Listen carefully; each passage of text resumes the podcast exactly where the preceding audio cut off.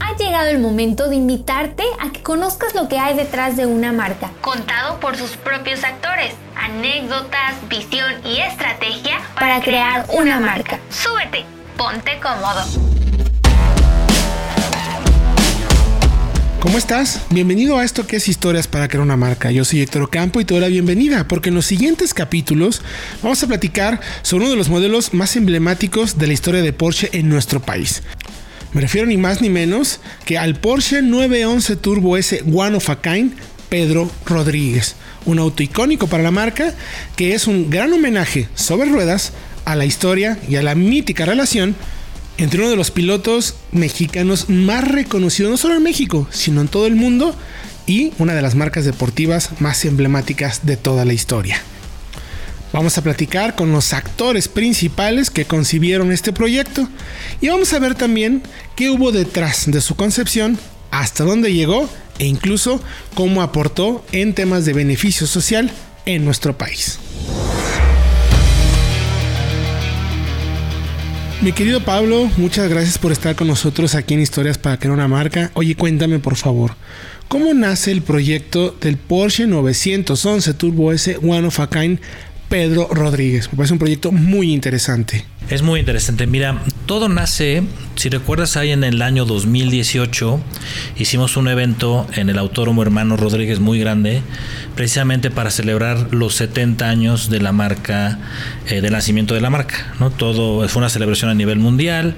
En México lo realizamos ahí en el mes de, de, junio en el Autódromo Hermano Rodríguez y la verdad fue una fiesta padrísima. Reunimos más de 300 Porsches, rompimos récord, muchísima gente. Entonces, pues ahí con la emoción de ver todos los coches y la marca y México, estamos platicando de la gran relación que tiene Porsche y México. ¿No? Tú sabes que pues hasta incluso dos de los nombres de nuestros vehículos vienen por la carrera panamericana, que es el 911 Carrera y el Porsche Panamera, en honor pues a la carrera panamericana, que precisamente fueron los primeros Porsches que pisaron el país, ¿no? Por ahí data que en el 50, 51, por ahí llegaron los primeros Porsches a través de independientes, luego ya a través de la marca Porsche.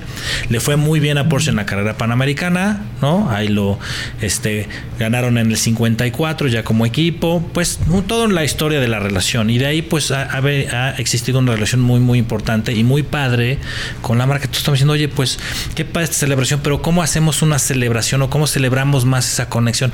Y obviamente pues estábamos en, en el ambiente perfecto, ¿no? Autódromo, Porsche, 70 años, en el autódromo Hermano Rodríguez y obviamente salió el nombre de Pedro Rodríguez a relucir. No puede no relucir el nombre de Pedro Rodríguez en México y en la historia con, con Porsche, ¿no? Pues fue el corredor más exitoso eh, de la época y pues con Porsche y mexicano. Entonces, oye, pues vamos a celebrar esa unión, esa historia, tomando a Pedro, pues, este, ahí esa, esa relación histórica, y vamos a hacerlo como Porsche lo sabe hacer, pues, con un, con un coche.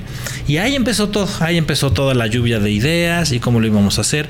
Y obviamente, pues queríamos hacerlo, este, eh, honrarlo a Pedro, pues con el coche que, que, corría, que era un 917K, que también Porsche lo decía que nadie entendía mejor su creación que, por, que, Pedro, ¿no? Pedro es el que mejor entiende migración, es el que realmente eh, se adapta a los problemas que salen, lo resuelve y, pues da, ¿no? Entonces algo, algo padrísimo. Y pues ahí tomamos el 917K que corría Pedro en el 70, en el 71 y nos dimos a la tarea de poderlo llevar pues a un 911 que es nuestro deportivo por excelencia, de los deportivos más longevos de la industria automotriz, y plasmar lo que, lo que era el 917 en un 911. Y ahí empiezan toda la lluvia de ideas que fueron muchísimas. Y mi querido Pablo, me gustaría mucho que nos ayudaras a comprender y a platicarle a la audiencia cuántas ideas se trabajaron antes, porque eh, sobre todo lo que me parece más interesante es de todo lo que se proyectó, de todo lo que se planeó, cómo lo hicieron también para poder involucrar a todo Porsche finalmente mundial para que les ayudara a trabajar en este proyecto y que lo ejecutaran de la manera en que lo hicieron, que fue realmente muy bueno. Me parece que es un proyecto asasazo. Así es. Pues mira, ya de esta idea romántica, porque fue de una idea romántica, ya vino la parte de la ejecución y ahí es donde empezó realmente se puso lo bueno, ¿no? Obviamente eh, contactamos a Porsche Exclusive Manufacture para hacerlo algo súper exclusivo, con la oficina regional también estuvimos ahí y pues ahora sí, a, empezarnos a, este, a llenar de ideas, pues el acervo fotográfico que existía, lo que tenía el museo, de internet. Bueno, mira, yo hasta encontré un coche escala del 917 le tomé fotos al coche eh, de escala para ver qué elementos podríamos llevarlos al coche en realidad. ¿no? Entonces ya que hicimos todo ese trabajo de research y ahora sí ya nos sentamos, hicimos como mesas de trabajo en, con Porsche Exclusive Manufacturer, con PLA y nosotros para ver qué, se puede hacer y qué no. Y te estoy comentando que fue en plena pandemia, ya cuando empezamos a realmente aterrizar eso y todo era virtual, todo era por videollamada, las fotos, funcionó muy bien. Y pues ya aquí venía de, oye, mira, este es el coche, yo tengo esta idea. Pues ponerle el color exterior y ponerle el ring que tenía negro con el Central Lock padrísimo. Y luego ya venía la parte de Porsche Exclusive Manufacture y la fábrica decirte, oye, pues déjame ver si lo puedo hacer, eh, dame unos días, etcétera. Ellos tenían que, que checar si cubría la calidad, si lo podían realizar, si era realizable. Y ahí vino un ir y venir. Fueron, mira, no recuerdo exactamente, pero fueron fácil 17, 18 videollamadas de pues entre 2 y 3 horas cada una de estar de estar peloteando pues estas ideas que se puede hacer, que no se puede hacer, que recomendaban también ellos por Porsche Exclusive Manufacture ha hecho muchísimos coches y pues también ellos pusieron ideas a la, a la mesa muy padres. Pasaba eso, que yo tenía una idea muy padre o alguien tenía una idea muy padre, se escuchaba bien, la ejecutaban en renders y ya cuando lo veíamos mm, ya no era tan atractivo porque tenía que marchar con el todo, ¿no? Entonces otra vez ahí y verlo como conjuntar, no, la verdad fue, fueron muchas horas ahí y fue todo un equipo de trabajo que llegó a, a cómo nació ya el, el coche de Pedro Rodríguez. Bueno, y luego viene ahora la parte importante, ¿no? Ya que viste que lo puedes hacer, ya que lo pudieron ejecutar, bueno, ahora cómo lo comunicamos, ¿no? ¿Cómo damos a conocer al público un proyecto que fue tan importante en este año para la marca? Bueno, ya que se definió el, el tema del, del, producto como tal y venía el, el proceso de, de, fabricación y etcétera, que fue pues más largo de lo normal, también venía, bueno, ¿cómo lo vamos a comunicar? Obviamente teníamos eh, varios pilares que ya tenemos bien definidos, que era pues el tema del diseño, obviamente, de exclusividad, de herencia, nos faltaba algo, ¿no? Entonces también vino el tema de, Porsche lo maneja como sustentabilidad y nosotros diagonal responsabilidad social, también lo quisimos incluir y de ahí, pues ahora fueron las juntas con las agencias de comunicación a ver cómo comunicábamos el tema de, de Pedro Rodríguez y cómo hacíamos ese bond, ¿no? Porque tenemos que contar realmente una historia, ¿no? No todos en México conocen, sobre todo las nuevas generaciones no conocen a Pedro, ¿no? Nosotros que estamos en el ambiente lo conocemos, pero las nuevas generaciones no tanto. Entonces, también vino una gran cantidad de lluvia de ideas de cómo bajamos esto ya a algo muy eh, fácil de comunicar, contando la historia de Pedro,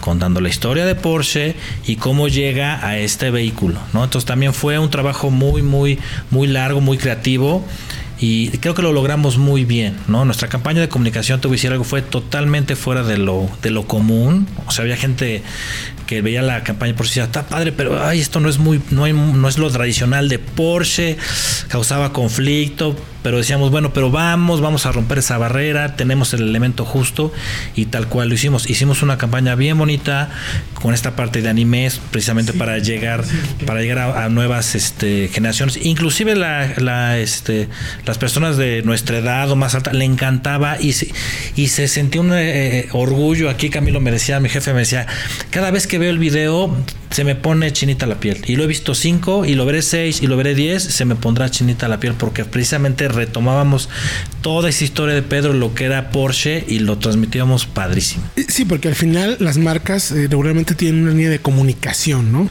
Y era muy importante resaltar eh, lo que mencionabas, ¿no? Esa relación entre Porsche y Pedro, ¿no? La mexicanidad que existe entre ambas grandes instancias, ¿no? Entre el mexicano piloto y la marca de autos.